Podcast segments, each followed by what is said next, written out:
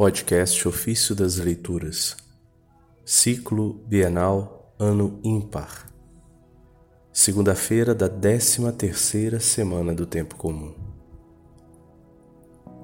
Devemos perseverar o dia todo em oração. Do Tratado sobre a Oração do Senhor de São Cipriano, Bispo e Mártir vimos que as três crianças, fortes na fé e vencedoras no cativeiro, rezavam comemorando com Daniel a hora terceira, sexta e nona. E isso se deu por causa do mistério da Trindade que viria a se manifestar nos últimos tempos. Os adoradores de Deus, tendo já determinado anteriormente esses espaços espirituais de oração dedicavam-se a ela conforme modalidades específicas e horários fixos. Em seguida, a realidade manifestou que claramente era um sinal o fato que já antigamente os justos orassem assim. Na verdade, na hora terceira, desceu sobre os discípulos o Espírito Santo, cumprindo assim a graça prometida pelo Senhor. Portanto, a Pedro, que tinha subido à parte de cima da casa na hora sexta, foi indicado por meio de um sinal e da voz de advertência de Deus que fosse permitida a todos a graça da salvação visto que antes ele duvidava se devia batizar os gentios.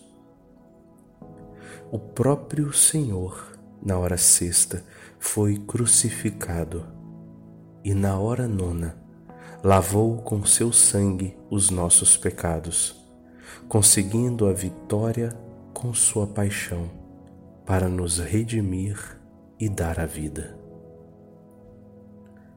Mas para nós, amadíssimos irmãos, além das horas observadas outrora, aumentaram nos dias atuais os tempos e os significados da prece.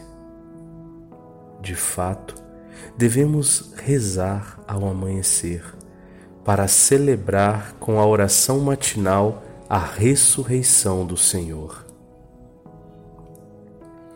É necessário rezar novamente ao pôr do sol quando morre o dia.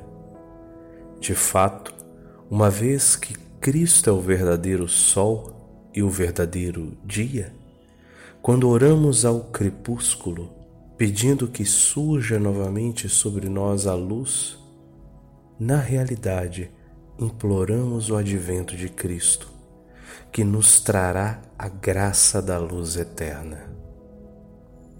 Nos Salmos, Cristo é chamado dia pelo Espírito Santo.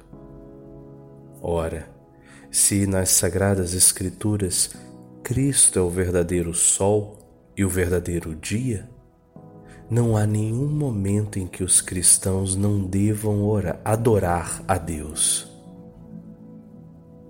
Por conseguinte, nós que estamos em Cristo, ou seja, no verdadeiro sol e no verdadeiro dia, devemos perseverar o dia todo na oração.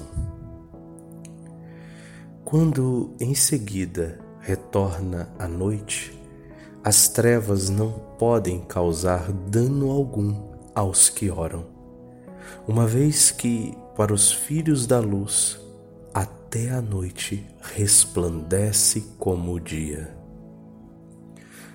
Como pode não ser iluminado quem possui a luz no coração?